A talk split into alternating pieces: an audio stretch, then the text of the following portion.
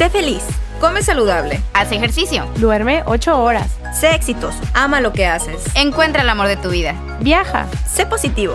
¿Es esta la fórmula para la felicidad? Todos nos dicen cómo se debe vivir. Pero, ¿es esto lo que quiero? ¿O es lo que los demás me dicen que debo querer? Nosotras somos Paulina, Elisa, Giovanna, Monse. y juntas te damos la bienvenida a esta aventura en la que descubriremos que no existe una fórmula mágica para la felicidad, pero que alcanzarla es más fácil a partir del amor propio. Por eso, Espero que te quieras.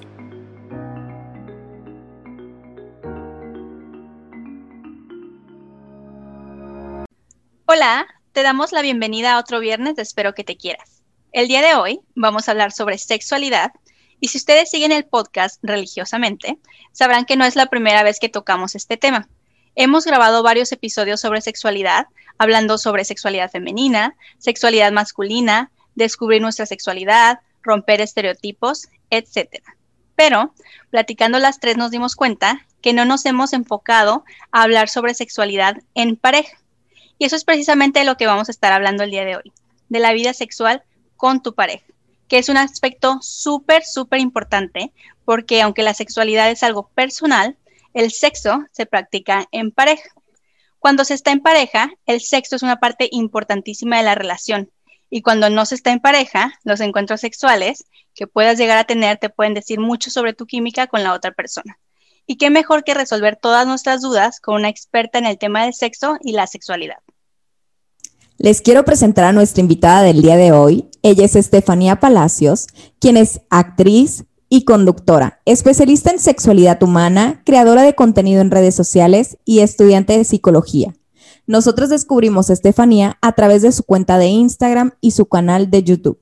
Y supimos inmediatamente que queríamos tenerla como invitada porque ella habla sobre la sexualidad desde una perspectiva realista y libre, pero sobre todo partiendo desde un punto de vista que nuestra sexualidad es parte integral de quienes somos y no una parte de nosotros mismos que debería de ser reprimida o debería de causar pena. Estefanía, te doy la bienvenida y la verdad es que estamos muy emocionadas de platicar el día de hoy contigo. ¿Hay algo que te gustaría agregar sobre ti? Pues nada, que estoy muy contenta aquí de estar con ustedes, con toda la buena vibra. Hola a todas las personitas que escuchan a esta, estas mujeres tan preciosas y guapas. Y pues listísima de hablar de estos temas. Al contrario, gracias por el espacio para, para desmitificar temas, que es lo que hace falta, ¿verdad? Creo que en Latinoamérica sobre todo. Entonces, pues más que lista para que me pregunten lo que ustedes quieran. Pues no, bienvenida. El placer es de nosotras. Y para iniciar con el tema, Estefanía, me encantaría preguntarte qué representa la sexualidad en las relaciones de pareja y por qué es tan importante la vida sexual en una pareja para que la relación sea exitosa. La verdad es que como algo muy personal creo que la sexualidad en pareja lo es todo, lo más importante. Y no porque yo piense que o yo hable de sexualidad, sino que sí realmente la sexualidad es algo que mueve al mundo. En muchos aspectos de nuestra vida el sexo es nuestro motor, en todo, en arreglarnos, en ponernos un barniz en las uñas. ¿Para qué nos ponemos un barniz en las uñas? Porque se nos hace atractivo, pero ¿para qué se nos hace atractivo? para que nos guste a nosotras. ¿Y eso con qué tiene que ver? Con sexualidad. Pero también tiene que ver con que nos gusta que las otras personas admiren el color de, del barniz de nuestras uñas. Tiene que ver también con un comportamiento sexual. Todo en la, en la vida tiene que ver con sexualidad, crímenes, guerras, eh, muchas cosas. Entonces, imagínate la importancia que tiene que ver la sexualidad en pareja si es la razón por la que estamos aquí. Porque de una relación sexual en pareja, pues se crea la vida ¿no? Y bueno, ahora hay métodos anticonceptivos y digo, no es necesario que, vayas a crear una vida, pero es, es, yo creo que la parte más importante, mantenerla, mantenerla eh, fresca, padre, divertida, sobre todo con comunicación, con consenso, para que nuestra relación sea pues exitosa. Y dentro de las relaciones sexuales de pareja entran un montón de, temas como los tipos de relaciones, que si la monogamia, que si la poligamia, que si los juguetes, que si esto me gusta, que si no, que si la masturbación. Entonces, es súper importante para mantener ese romanticismo en nuestro día a día, nuestro gusto por la persona, por supuesto, y pues también para para divertirnos y tener una vida pues, sexual sana. Claro, y bien dicen que la diferencia entre un amigo y una pareja es precisamente ese aspecto sexual, ¿no? Entonces, qué importante es no descuidar este, este aspecto en, en pareja o con tu pareja. Exactamente, o sea, es lo que define, ¿no? Como dices, si eres un amigo o si es eh, algo más. Y aunque también deberíamos de, de, quitar estos, estos prejuicios que tenemos con respecto a los vínculos, ¿no? Puede ser un amigo con quien tengas relaciones sexuales también. No necesariamente puede ser tu pareja. Puede ser una pareja casual, un chico que te gusta y te encuentras en un bar. Puede ser una, un, un, un motivo en tu sexualidad. Pero en cuanto a una pareja específicamente, a un vínculo, a un vínculo amoroso entre pareja, pues sí el tema empieza a trascender un poquito más, ¿no? Porque con un amigo con quien mantiene relaciones sexuales, pues por lo regular o se deberían de tener los términos como muy claros, ¿no? Ahora en una relación de pareja con una persona con la que vives y convives todos los días, pues es aún más importante abordar ciertos temas para que funcione, porque hay que hacerla que funcione. Claro. Y fíjate, ahorita que estamos hablando de las parejas y de estos vínculos, estas relaciones, me gustaría que nos fuéramos hasta el principio, ¿no? De cuando vamos a, a, iniciar una relación, que estamos conociendo a esta persona y creo que el tema de la primera vez con esta persona, cuándo vamos a tener nuestra primera relación con esta persona, se vuelve algo muy importante. En tu opinión, ¿qué es lo más importante para decidir cuándo tener relaciones sexuales con nuestra pareja por primera vez y para que la experiencia sea algo gratificante y no algo estresante? Yo creo que hay que quitarnos ese gran peso de encima que tenemos todas y todos. Yo siempre digo, lo que es para ti va a ser para ti. Si una persona te va a querer como una pareja estable, te va a querer como una pareja estable, hayas tenido sexuales, eh, hayas tenido relaciones sexuales con esa persona en la primera cita o hasta la décima. ¿Sí me entiendes? Entonces, hay que quitarnos ese, ese, ese gran peso de encima. Sí es una realidad que por lo menos en las relaciones heterosexuales los hombres son unos cazadores por naturaleza. Ellos buscan como cazar a la, a la presa, a la hembra, ¿no? Entonces, este jugueteo de que todavía no, todavía no, todavía no, hasta que yo quiera es interesante. Pero también si no quieres y se te, se antoja y te gusta mucho, ¿por qué no tenerlo? Entonces, realmente es cuando uno lo decida, cuando tú te sientas lista, cuando tú te sientas listo, en ese momento, tener relaciones sexuales porque quieres, porque puedes, informado, protegido y divirtiéndote y disfrutando de tu cuerpo y del cuerpo de tu pareja, de esa persona. Y lo que pase va a pasar, va a tener que ser. Y si esa persona se enamora de ti y te quiere ver, así haya sexo o no, se va a dar cuenta. Entonces, quitémonos ese gran peso de encima, ya, por favor. Oye, Estefanía, pero por ejemplo, para gran parte de las mujeres, y lo digo a las mujeres porque creo que es más común, y también le digo gran parte porque sé que no a todas, esa primera vez de la que nos habla Gio es como la más, no difícil, pero es como la que más nos cuesta, porque como bien decías, ¿no? Crecemos con todos estos tabúes, estos, estos prejuicios y qué va a decir y si estoy gorda y cómo, y cómo, si no le gusta cómo me muevo y si a mí no me gusta cómo él lo hace y si no tenemos química. Entonces, ¿qué consejo tú nos puedes dar para relajarnos y para quitar como de la cabeza todos estos prejuicios y tabúes en esa primera vez, porque quizá ya después empieza a tener más confianza y ya empiezan como a tener más química, pero esa primera vez, al menos en mi experiencia, de repente suele ser la más como no tan placentera porque estás pensando en mil otras cosas antes. Está súper bien, es completamente normal, todas y todos pasamos por esa, esa situación, ¿no? En que nos dan pena ciertas cosas pero nos tienen que dar pena cosas eh, naturales, ¿no? Como por ejemplo, eh, eh, cosas que pasan al momento, pero no nos tienen que dar tema, no nos tienen que dar pena situaciones como nuestro cuerpo, si tenemos muchas boobies, si no tenemos muchas boobies, si tenemos estrías, si estamos gorditas, si estamos flaquitas, eso no. Por eso yo creo que es importante antes de iniciar un vínculo sano con alguien, sobre todo si estamos hablando de una pareja estable, ¿no? Trabajar en nuestra autoestima sexual en nuestra capacidad, en nuestras relaciones sexuales, trabajar en el amor que tenemos por nuestro cuerpo. Y yo sé que ahorita todas las redes sociales te dicen, es que quiérete, amor propio. Y dices, sí, güey, como si fuera tan fácil, ¿no? O sea, no es nomás que me lo digas, es que es un trabajo de todos los días. Yo, yo siempre les digo, el autoestima es un hábito, un hábito que así como tenemos el hábito de comer saludable para no enfermar, Así tenemos que trabajar todos los días con nuestro cuerpo y nuestra autoestima para sentirnos cómodas, no nada más con una relación sexual en pareja en una primera vez, en, una relación casual y sino en un matrimonio. Entonces yo creo que la base es trabajar nuestra autoestima sexual, informarnos sobre temas de sexualidad y protegernos y poner límites y que todo sea consensuado, saber lo que nos gusta y que no nos gusta. Por eso es tan importante que antes de estar con alguien seamos felices con nosotros mismos. Y no nada más en relaciones amorosas para no caer en relaciones tóxicas, sino también para tener relaciones sexuales. Entonces, hay que saber qué nos gusta, qué no, y romper estereotipos, informarnos y trabajar en la autoestima. Yo creo que eso es lo más importante. Estefanía, ahorita hablando de las primeras veces y de la incomodidad de estar en pareja por primera vez, hay muchas situaciones donde no te gusta lo que estás haciendo con tu pareja y normalmente escuchamos es que tu sexualidad es tu responsabilidad, hazte cargo, tus orgasmos son tu, ahora sí que son tu responsabilidad. Pero si hay situaciones que no te gustan, no estás tan cómoda, ¿cómo lo puedes hablar? ¿Cómo se lo puedes decir a tu pareja? ¿O cómo puede ser esta primera vez, hablando la primera vez? Oye, esto no me gusta tanto, pudiéramos hacer esto para que no fuera tan incómodo. ¿Qué es lo que recomendarías? Asertividad. Trabajar en la asertividad. Eso es clave para, que, para poner límites, para saber y decir lo que nos gusta, lo que no nos gusta.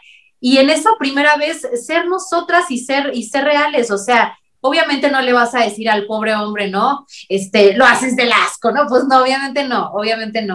Pero sí decirle, oye, a lo mejor abordarlo desde un punto positivo siempre para no dañar el autoestima y también ser responsables de manera afectiva en, la sexualidad de la otra persona, que también podemos dañar su autoestima si nosotros hacemos un mal comentario, ¿no? Es algo que las mujeres a veces no trabajamos mucho.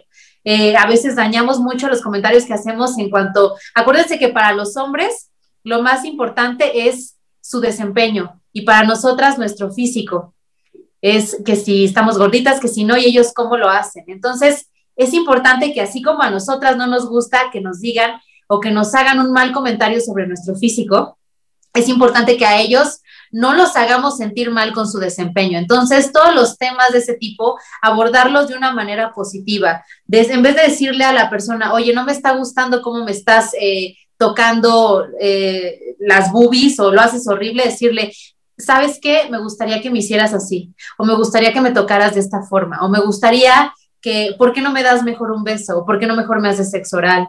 O me gusta, eh, todo desde la onda buena, desde me gusta, me gustaría que hicieras esto, pero nunca desde la parte negativa de no me gusta y lo haces mal. Yo creo que eso es una, una buena forma de trabajar la asertividad de una manera positiva y sin tener miedo decir desde la primera relación lo que nos gusta y lo que no, porque a veces nos da pena, pero es mejor ser claros desde un principio para que después no haya malos entendidos.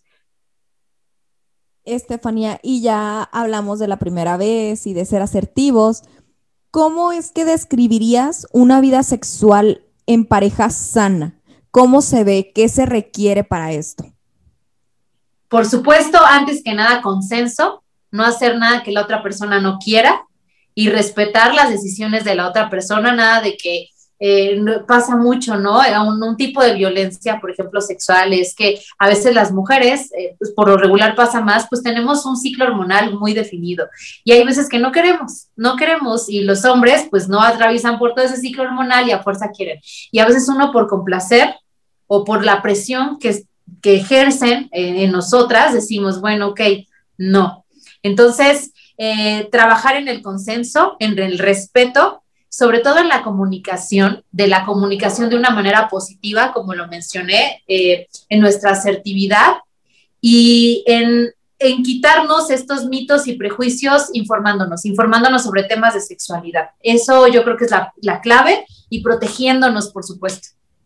Oye, Estefanía, y ahorita que estamos hablando de, de todas estas cosas que son parte de una vida sexual sana, y estos mitos que nos tenemos que quitar de la cabeza.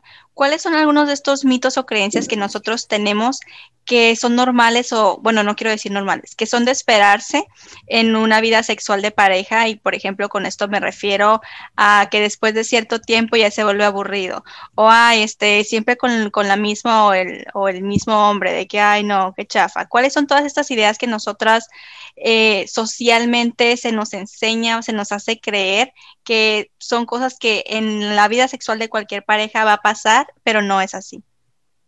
Es real, es real lo que acabas de decir. El, tema es que nos dicen que el amor romántico tiene que ser para siempre y nos dicen que nuestras relaciones sexuales van a ser increíbles toda la vida y así tienen que ser con nuestro príncipe azul, lo cual no es verdad.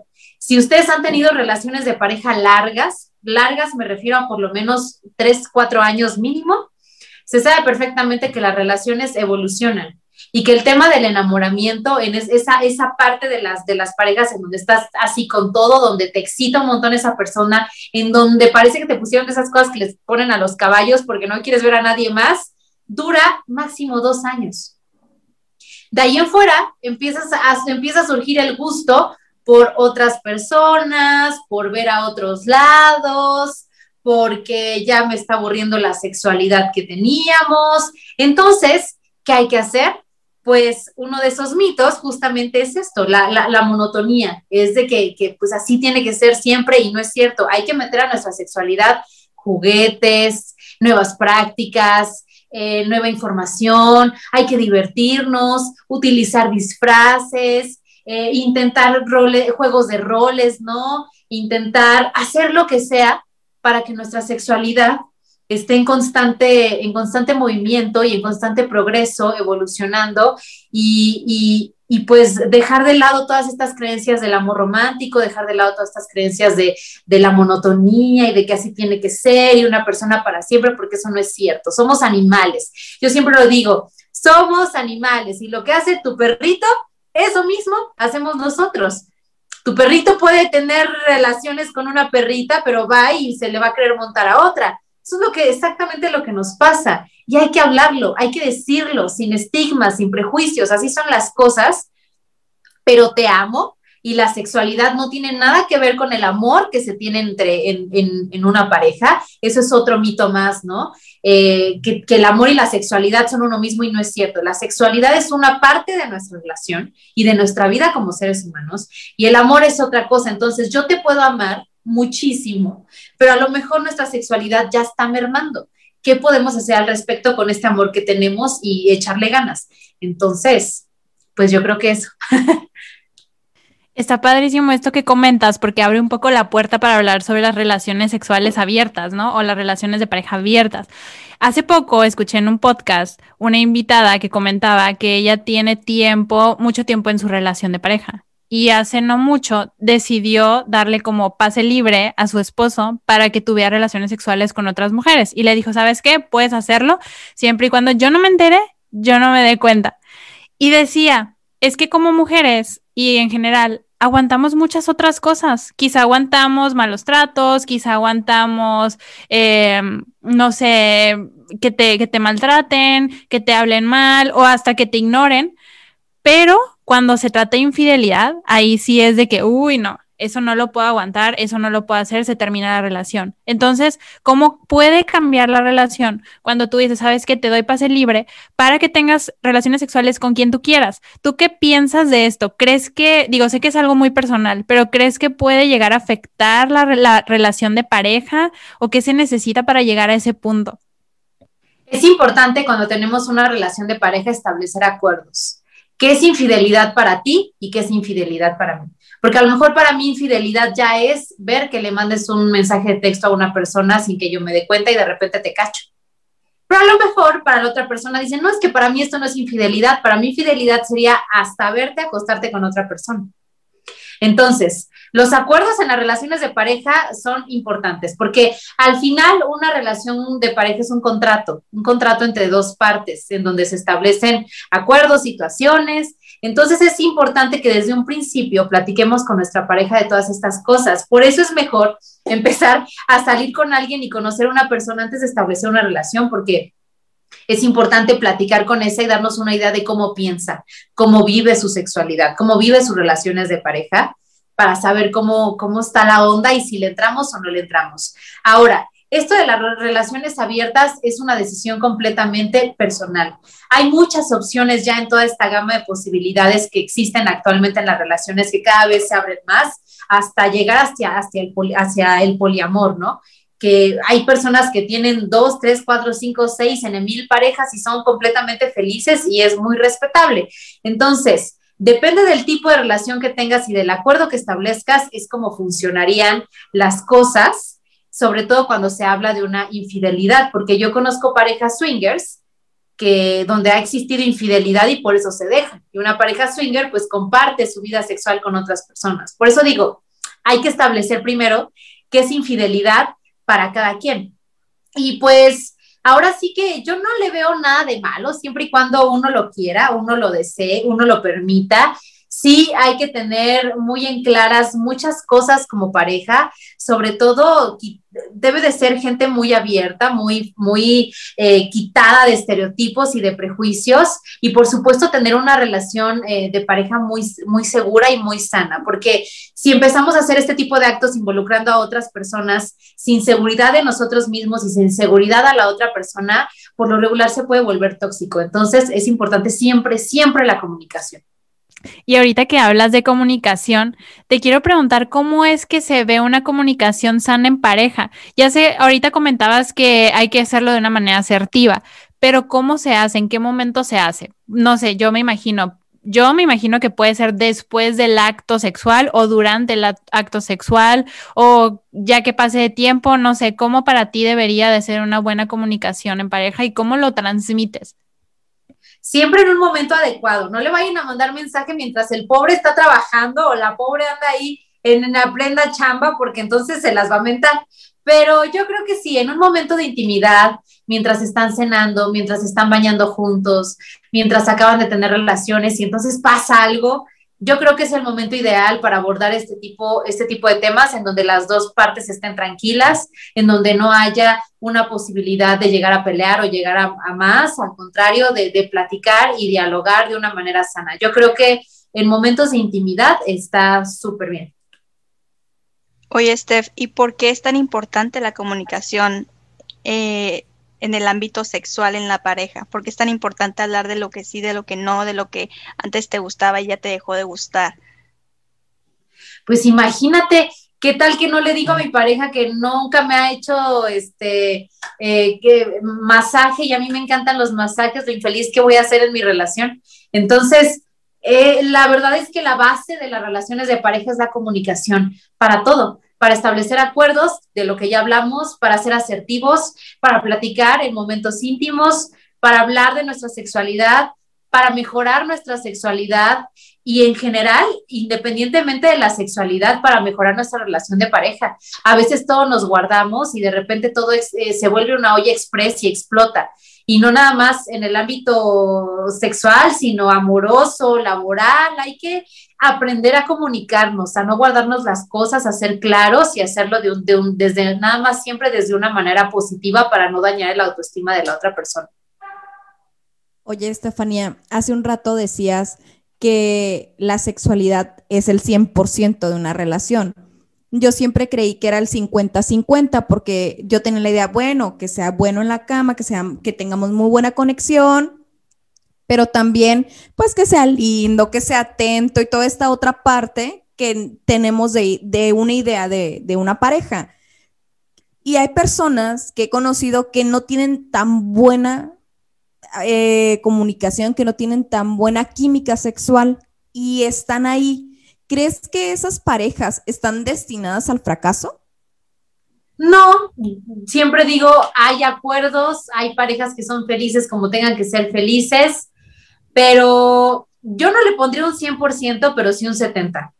Un 70% porque cuando somos felices en la cama, cuando somos felices cerrando la puerta de nuestro cuarto, somos cariñosos, somos atentos, esta onda de que nos gusta y, y queremos a esa persona y la queremos volver a ver, pues sigue, sigue ahí, sigue ahí, ¿no? El romanticismo, me encanta tanto mi mujer, me encanta tanto mi novio que le voy a preparar esta sorpresa y voy a hacer así. Y la verdad es que es una parte súper bonita. Cuando se combina la sexualidad con el amor es maravilloso, porque entonces ya entran como otros ingredientes, ¿no? Hablando como ciertamente del, del romanticismo. Y ahora yo te puedo poner ejemplos. Hay matrimonios o no les ha pasado que conocen a un chico que es lindísimo, que tiene todo, que es súper atento, que es guau, pero ¿qué tal en la sexualidad? No más no. ¿Acabas sanando con él, sí o no? Es más, tú respóndeme. Todas al unísono. No. no, es que a mí, es que a mí me pasó y yo sí llegué a estar con una persona porque era lindísimo y me llenaba, o sea, como toda esta otra parte, pero mi relación se fracturó debido a que realmente no tenía esa conexión química con él. O sea, y sí terminé estando con esa persona, pero pues terminamos. Ahí está, ¿ya ves? sí, o sea, es muy importante, es muy importante y, yo sé que nosotros buscamos a una persona que, que tenga, que debería idealmente tener todos estos ingredientes que queremos, ¿no? Todos los valores necesarios que requerimos en una persona. Por eso encontrar pareja a veces es tan difícil, ¿no? Porque nuestras expectativas conforme vamos creciendo son más y más y más altas. Entonces, lo importante es encontrar a esa persona que respecto a nuestra historia de vida y a nuestros valores cumpla con todos esos ingredientes. Y creo que la sexualidad es una parte, pues, importantísima de eso, porque si no, más adelante empiezan los problemas, las infidelidades y la, la, la, la, la, la, la. Entonces creo que es más fácil que encuentres a una persona con quien tengas una buena sexualidad y que tengas ciertos valores que te gustan, ¿no? Y que la relación pueda evolucionar e irse prendiendo poco a poco a empezar con una persona que a lo mejor te gusta mucho, que es muy romántico y detallista, pero a lo mejor no te gusta tanto en, en el sexo. Entonces, ahí, ahí la cosa se pone un poco más difícil. siempre vas a sentir que te falta algo, ¿no? Y, como le pasó a Monse, por más que lo intentes, ahí va a estar eso que te falta y pues ya, no va a dar para más. Exactamente. Oye, Estefanía, fíjate que ahorita que estamos hablando de esto, me acordé que nosotras platicábamos hace tiempo que a veces cuando, cuando conoces a alguien y dices, no quiero tener relaciones con él hasta después de cierto tiempo porque me quiero permitir conocerlo y ver si tenemos una conexión a nivel emocional y después explorar la sexualidad. Hablábamos de que a veces el riesgo en este tema es que ya que estás emocionalmente involucrada, que cuando llegas al ámbito sexual es como como una decepción. Entonces decíamos, pues, ¿qué haces entonces? Digo, es el riesgo de que, de que tal vez, o sea, desde el principio dices, no, sí me voy a involucrar en todos los aspectos, pero no desarrollas esta conexión emocional o que lo haces al revés y que ya que tienes la conexión emocional y que de, verdad estás involucrada sentimentalmente con esta persona, llegas a ese aspecto y dices, oye, esto no es lo que, lo que quiero, no me llena, pero ¿qué hago ya? ¿Crees que hay una forma de, de trabajarlo ya en ese punto? ¿O que pues si no te llena, no te llena y, y siempre va a hacer falta algo en la relación? Justo creo que a los seres humanos nos encanta complicarnos la vida. Acabas de describir perfectamente lo que todas y todos a veces hacemos, sobre todo las mujeres. No, es que no voy a tener relaciones con él porque porque quiero que me quiero busco una relación formal con él, pero es que espérate, venía todavía ni siquiera lo conoces, o sea, después de verlo tres, cuatro veces no vas a conocer realmente cómo es una persona. Ahora, si te gusta, échatelo. ¿Por qué no? O sea, ¿por qué, ¿por qué queremos? O sea, si nos gusta, caray, háganlo. Si les gusta algo, algo, háganlo. Vivimos una sola vez, no sabemos cuánto tiempo vamos a estar aquí. El 2020 nos lo demostró. Entonces, pues a lo mejor la conexión emocional y física que puedes llegar a tener con una persona en una primer cita y decides tener relaciones sexuales porque tú querías, pero como que dijiste como que no y así, puede ser maravillosa. Ahora también si te nace no tener todavía relaciones porque quieres conocerlo más hasta que llegue ese momento, háganlo así. Eso y el cómo vivir nuestra sexualidad es una decisión personal, totalmente personal. Y, hay que disfrutarla nomás y dejar de estar pensando en estos estereotipos de que no es que no hay que no hay que ser tan prontas, ¿no?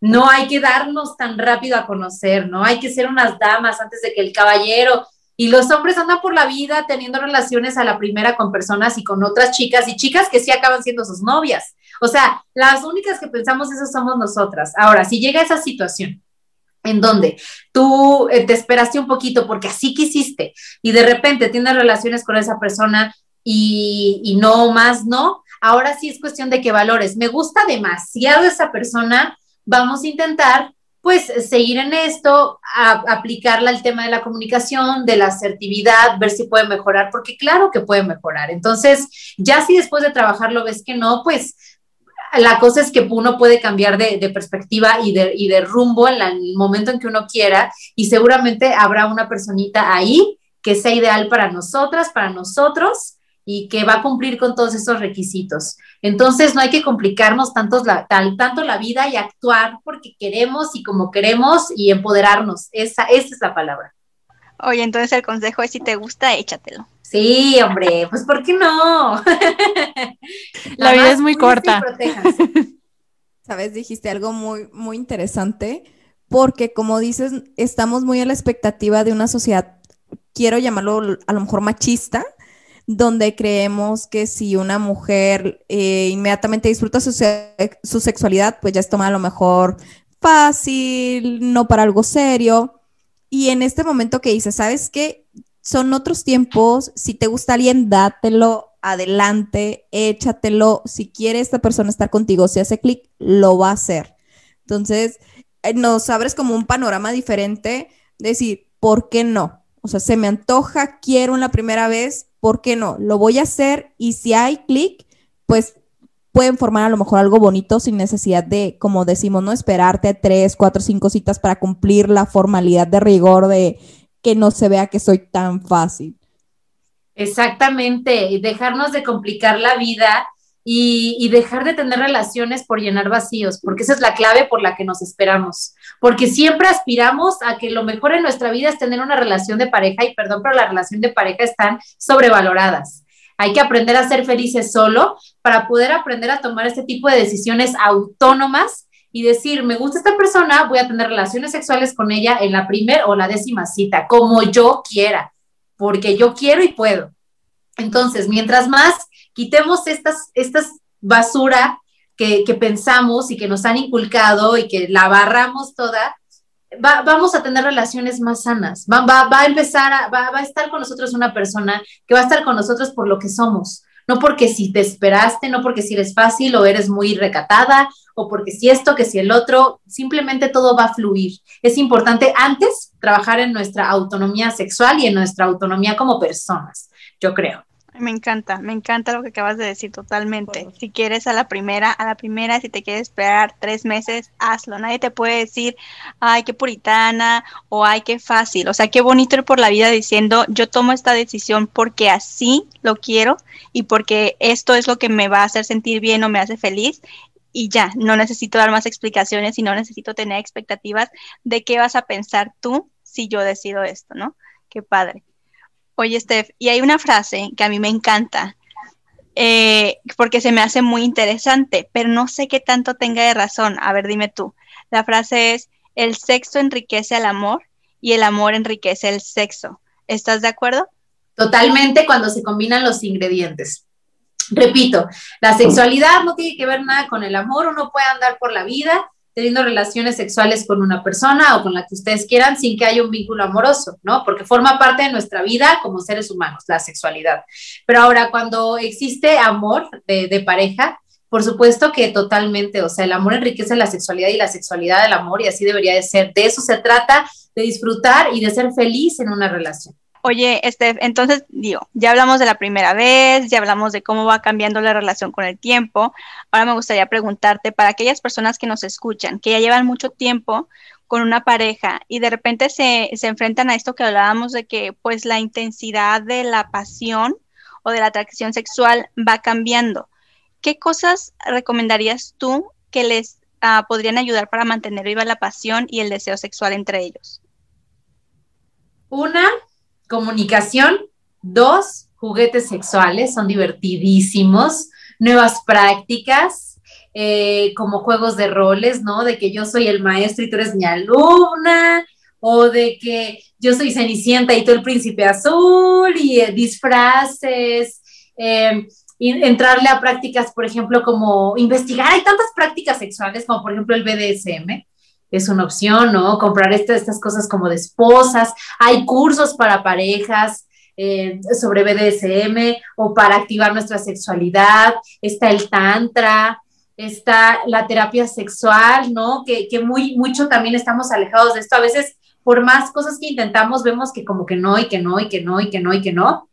Y para eso existen los terapeutas sexuales, ¿no? Y la terapia sexual es una gran opción porque entonces podemos ahí ver qué es lo que está pasando, que no, trabajarlo y de manos de un profesional pues seguramente saldrán adelante. Entonces hay mil, mil opciones, opciones para salir adelante como pareja en la sexualidad. Suscríbanse a mis redes sociales, a mi canal. Ahí hay un montón de opciones. Y bueno, también hay muchas personas ya que hablan ahora de sexualidad y que se están abriendo a muchas prácticas. Entonces, la cosa es que queramos las ganas y hacer las cosas. Oye, Estef, tengo una duda. Tú nos hablas sobre eh, como estos pequeños pasitos, juegos de roles, juguetes sexuales. ¿Sería la misma recomendación como para toda la relación de pareja cumple un año, dos años, irlos implementando poco a poco, este, ir viendo dependiendo las necesidades de tu relación en el momento? ¿Cómo sería la recomendación para ir implementando todos estos nuevos juguetitos o roles? Creo que todo se va dando, ¿no? Cuando iniciamos una relación y estamos súper enamorados, ni en los juguetes pensamos. Es como me encanta esa persona y nomás ando jugando con ella. Entonces, uno va y solito se va, se va dando la pauta, ¿no? Entonces, ya después de que pasa esta onda de que, ay, no, todo tú, pues, ¿por qué no meter un juguetito sexual? Hay un montón de posibilidades, hay vibradores, anillos para el pene, estimuladores de próstata, eh, balitas, eh, cosas de sabores que brincan y condones de sabores y bueno es conforme, conforme va pasando el tiempo, uno va determinando qué y cómo meterlo. La onda es ser abiertos y decir y estar dispuestos a meter este tipo de juguetes, ¿no? Podemos empezar desde condones de sabores hasta avanzar hasta un super mega vibrador. Entonces, la cosa es que no seamos tan aprensivos con el aspecto de en, los dos meses de relación voy a introducir un juguete, sino fluir, fluir con la pareja, fluir con la relación, irlo metiendo en las necesidades y, ya, nada más, listo y llegar hasta donde ustedes quieran, siempre de una manera sana. Y si mi pareja a lo mejor es un poquito aprensiva o cerrada respecto al tema de, de, los juguetes sexuales, del cambio de roles, y yo ya no estoy tan cómoda en esta, eh, como con lo mismo. ¿Cómo pudiera yo darle el intro a mi pareja para no hacerlo, tú decías que muy asertivo, pero ¿cómo pudiera irle yo diciendo, oye, ¿qué te parece si vamos comprando un juguetito o cómo experimentamos esto? ¿Cuál sería tu recomendación para todas aquellas parejas que son un poquito más cerradas respecto a este tema de la sexualidad o de los juguetes sexuales? Sí, platicar, definitivamente. Hay muchos hombres que creen que un juguete sexual va a venir a sustituirlos, lo cual no es real un juguete sexual añade diversión y añade placer, más no sustituye a nadie. Ahora sí que como digo, la carne es la carne y es insustituible. Pero hay muchas creencias erróneas al respecto, entonces por supuesto platicar, a lo mejor como que no quiere la cosa, ponerle ahí un videíto donde se hable, ¿no? De, de, los juguetes sexuales y lo divertido que pueden ser, un video que desmitifique, ¿no? Por ejemplo, enseñarle así como que, ay, mira, escuché este podcast, ¿no? A ver, ponlo, ¿no? Para, para que la persona diga, ah, ok. Yo creo que esa es una, una buena opción, platicarlo y también ser directos, decirles las cosas y si empiezan así como que no, es que ya no me quieres porque quieres un juguete, intentar con información, mandándole información y este, y también llegar tú de la nada a comprar leve. Mira, compré estos, estos condones de sabores, ¿qué te parece si probamos unos? Y que se le vaya quitando como este peso de encima a la persona de que es malo o de que sí es cerrado, este, es, no, esto es del, es del diablo, ¿verdad? Entonces yo creo que esa sería como la, la forma más sutil de poder hacerlo. Y ahorita que mencionabas también la terapia sexual como una herramienta para, para mantener una vida sexual en pareja sana, me da curiosidad saber cómo se trabaja en pareja en terapia sexual, porque nosotras tenemos experiencia en terapia, pues individual, ¿no? En ir a terapia y sabemos cómo se trabaja. Pero, ¿cómo es la terapia sexual en pareja? ¿Qué, qué, ¿Cuál es el rol que juega el terapeuta y cuáles son las tareas o el trabajo que debe de hacer la pareja? El terapeuta sexual va a definir si, si se necesita una terapia individual o se necesita una terapia por separado, ¿no? Más bien, una terapia por separado o en pareja. Ahora sí que es cuestión de que ustedes vayan, van a ir a sentarse frente al terapeuta, le van a platicar la situación y esa persona va a decir, ok, creo que en este caso vamos a trabajar por individual y va a haber sesiones también en pareja en donde se van a abordar los temas que les afectan. A lo mejor ya no me gusta tanto, pero a veces muchos problemas sexuales que tenemos tienen que ver con ansiedad, con crisis de pareja, con ansiedad en el trabajo, en la vida diaria y con, sobre todo con estos estigmas y prejuicios que tenemos. Entonces, dependiendo del caso, el terapeuta va a ir abordándolos y dándoles ejercicios, eh, van a hacer trabajo en equipo, eh, pueden ponerles hasta hacer juegos, no que vayan a tener relaciones sexuales, no ahí con el terapeuta, pero les va a mandar ciertos juegos para que empiecen a como a, quitarse estos pesos de encima y trabajar. También si es una cuestión, por ejemplo, de eh, eyaculación precoz, ¿no? Por ejemplo, decir, no, es que qué está pasando y ahí vamos ahí en pareja los dos y en realidad es un tema más que tiene que ver con la ansiedad que está sufriendo esa persona en el trabajo, ¿no? Puede ser. Entonces, ahí es cuestión de que un profesional evalúe la situación y trabaje respecto a las necesidades de la pareja, pero es muy divertido y es, y es muy gratificante y, la verdad es que es la mejor opción, de verdad. Si se siente rico ir a terapia individualmente, si nos sentimos bien y nos sentimos diosas saliendo de terapia, ahora con nuestra pareja va a suceder exactamente lo mismo, los va a unir mucho. Oye, Steph, entonces fíjate qué curioso esto que dices, de que es algo que te va a enriquecer mucho. Y creo que tenemos esta idea en general sobre la terapia de que uno va a terapia, por ejemplo, individual cuando estás en crisis, ¿no? Cuando todo va mal por la vida y, ay, Dios mío, estoy en depresión pero hemos aprendido que no necesariamente, que la terapia es un buen espacio para ti para mantenerte sano, para mantenerte equilibrado. Entonces, es lo mismo para la terapia sexual en pareja. Uno va cuando ya se está perdiendo la llama, se está perdiendo la chispa. ¿O tú recomendarías a una pareja de novios, a una pareja de recién casados, ir a terapia sexual como para mantener esta, este buen equilibrio y este buen intercambio de energía entre ellos en el ámbito sexual? Claro que sí, todo, todo es válido. Eh, si ustedes quieren ir a terapia sexual sin que haya como, por ejemplo, un problema tal cual, sino a lo mejor quieren eh, que su vida sexual sea más divertida, lo pueden hacer y, y, sin ningún problema. También yo les recomendaría que cuando tienen una pareja y en toda la vida vayan a terapia individual, porque eso va a influir en su relación de pareja. Entonces yo creo que terapia individual y si ustedes quieren también una terapia de pareja para mejorar su relación, pues qué mejor que ir en ese momento, a ir en un momento en el que, no, aparte en una relación de pareja siempre hay mucho que pulir, siempre tenemos problemas, no todo es color de rosa, ¿no? Que la mamá es muy metiche o que no me gusta tu familia o que no eres tan cariñoso, tan cariñosa, siempre hay algo que trabajar, entonces, ¿qué mejor que, que ir cuando vemos esos pequeñitos poquitos a que cuando ya tenemos así la alerta sísmica encima de nosotros? Estefanía, me encanta todo lo que nos compartiste porque desde siempre hemos tenido, creo que hablo por las cuatro, ah, por las tres al decirte que todas tenemos estas dudas. La vida sexual tiene que ser 50-50, equilibrado con lo demás, vale más, vale menos, debo ir a terapia desde antes con mi en mi relación o ya nada más cuando están estos problemas, cómo debe de ser la vida en pareja.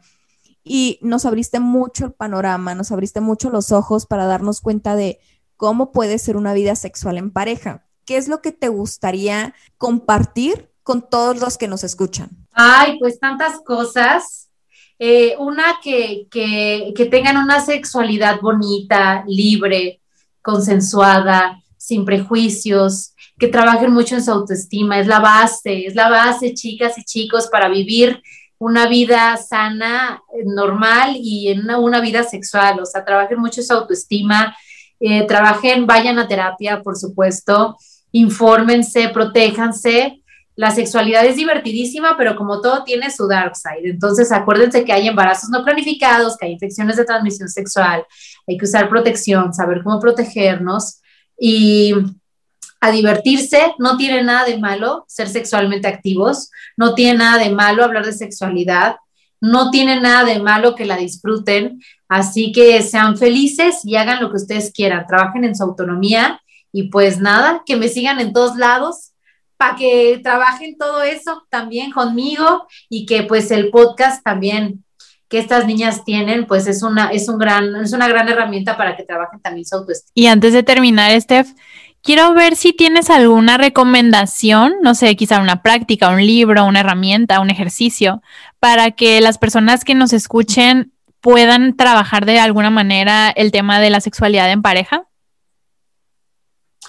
Sí, fíjense que investigar más acerca del Tantra es una maravilla. El Tantra es una maravilla para unir parejas. Fíjense que eh, es algo que yo he, hasta yo he aplicado en mi vida. La meditación en pareja es, es maravillosa para, para poder eh, respirar con tu pareja, para poder saber qué le gusta, para eh, concentrarnos en las sensaciones. No hay que ser de que eso todo es la penetración, porque no hay la, una relación sexual puede no tener penetración y ser súper placentera y tener cientos de orgasmos. Entonces, pues sí, yo creo que el tema del tantra es una herramienta muy bonita, la meditación, y también algo que no tiene nada que ver con sexualidad, pero creo que es una buena herramienta para las parejas, es el trabajo en equipo. Métanse a hacer ejercicio juntos, hagan cosas juntos, viajen juntos y eso nutre mucho una relación y también la sexualidad. Para ya despedirnos y que las personas que han escuchado este podcast y les ha interesado muchísimo todo lo que nos has compartido, ¿nos puedes compartir tus redes sociales? o en dónde te pueden encontrar? Claro que sí, estoy en YouTube como Steph Palacios y en todas mis redes, TikTok, Twitter, Facebook, Instagram, como Steph Palacios con una M. Steph Palacios M, ahí me pueden encontrar, ahí estoy siempre. Pues muchísimas gracias, Steph. De verdad que ha estado padrísimo platicar contigo el día de hoy. Se me fue el tiempo rapidísimo, no me había dado cuenta que ya vamos para la hora, pero significa que la plática estuvo muy rica, muy interesante y que aprendimos muchísimo. Así que te agradecemos mucho por, por haber aceptado nuestra invitación y estar aquí con nosotros el día de hoy. Gracias a ustedes, chicas. Gracias, gracias por la invitación y yo también la pasé increíble. Pensé que llevábamos 15 minutos. Y bueno, nosotros nos vemos el próximo viernes. No olviden seguirnos en redes sociales. Nos encuentran en Instagram, Facebook, Twitter y TikTok como Espero que te quieras y pueden escuchar nuestro podcast en las plataformas de Spotify, Apple Podcast, Google Podcast, Anchor y YouTube. Y si les gustó este episodio, no dejen de suscribirse a nuestro canal en YouTube y seguirnos en Spotify o Apple Podcast pero sobre todo, compartan este episodio con sus amigos y familiares, porque al hacerlo nos ayudan a llegar a más y más personas y lograr así que esta bonita comunidad siga creciendo. Nos escuchamos la siguiente semana con un nuevo tema y ya saben que... Espero que te quieras. Bye. Bye.